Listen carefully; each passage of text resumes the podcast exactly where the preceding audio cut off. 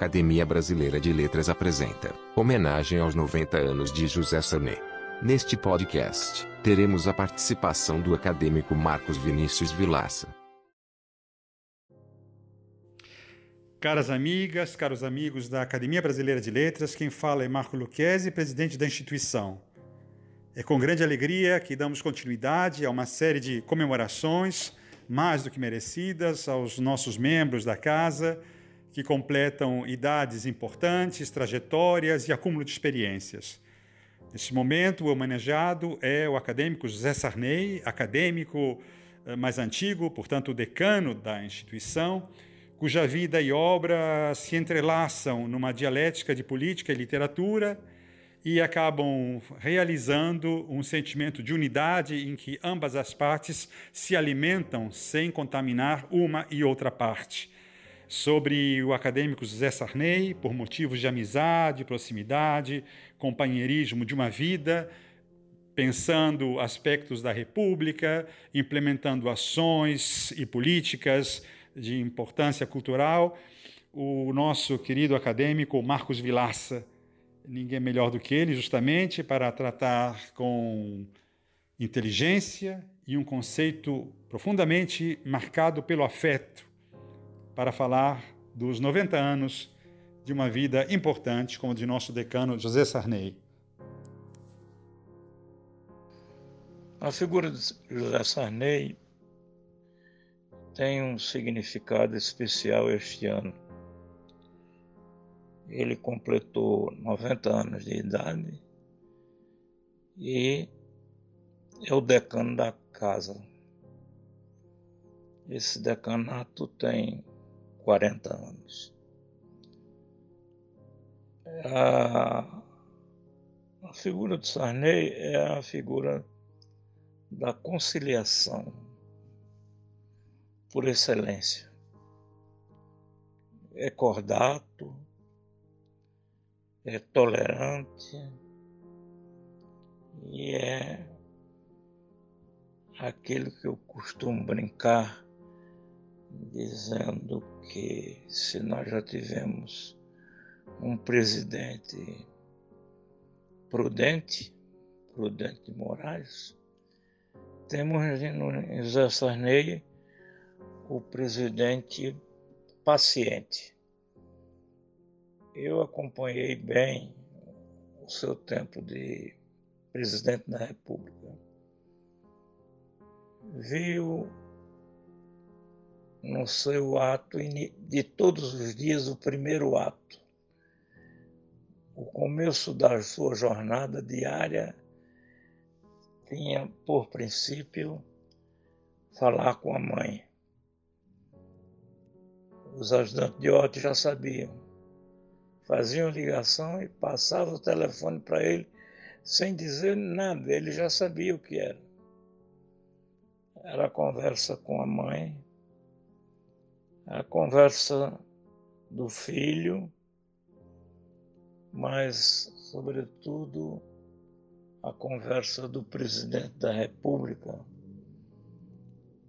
consciente dos tempos difíceis que ele enfrentou. Eu não sei quantas mil greves aconteceram no período dele sei que se mede pelos milhares. É... Dois minutos e meio. Agora, o que eu acho significativo é que em tempo algum ele se desligou da casa. Estava sempre atento aos movimentos da academia, lia os boletins, sempre encontrou tempo para o seu tempo de acadêmico. Isso importa muito porque se um presidente da República já tem escassez de horas para tratar dos seus assuntos pessoais, imagine-se o que significou sair daquela situação da morte de Tancredo, e da assunção dele ao cargo de, de ministro, de presidente da República. E nunca é demais a gente esquecer o gesto do, do ministro do Exército, general Leônidas Pires Gonçalves. Falou com ele ao telefone naquela noite e em seguida disse, e, e, e para concluir, disse: Boa noite, presidente. Era o que o Leônidas entendeu como o devido tratamento a ele e que não cabia mais dúvida de se fazer eleição para a escolha de, do presidente, de, de, de, dar o cargo ao presidente da Câmara. Não era nada disso tinha sentido porque havia um substituto legal, havia um, um, uma pessoa é, com as qualificações eleitorais e políticas para ser o, o presidente da República dali em diante. Esse gesto de humildade de, de Sarney, ele ficou repetindo o tempo todo da presidência. Não perdeu a autoridade, mas não perdeu a humildade. O acadêmico é o homem que escreveu dois livros, na minha modo de ver, essenciais. Um é Saraminda. Eu acho que Saraminda é um livro é, da primeira linha dos romances brasileiros. Saraminda foi mais louvado na França do que no Brasil porque aqui havia e ainda há um certo preconceito pelo acadêmico e político, ou do político que é romancista, o que é escritor. Esse preconceito existe. Eu vi isso na minha terra em relação a Barbosa Lima Sobrinho.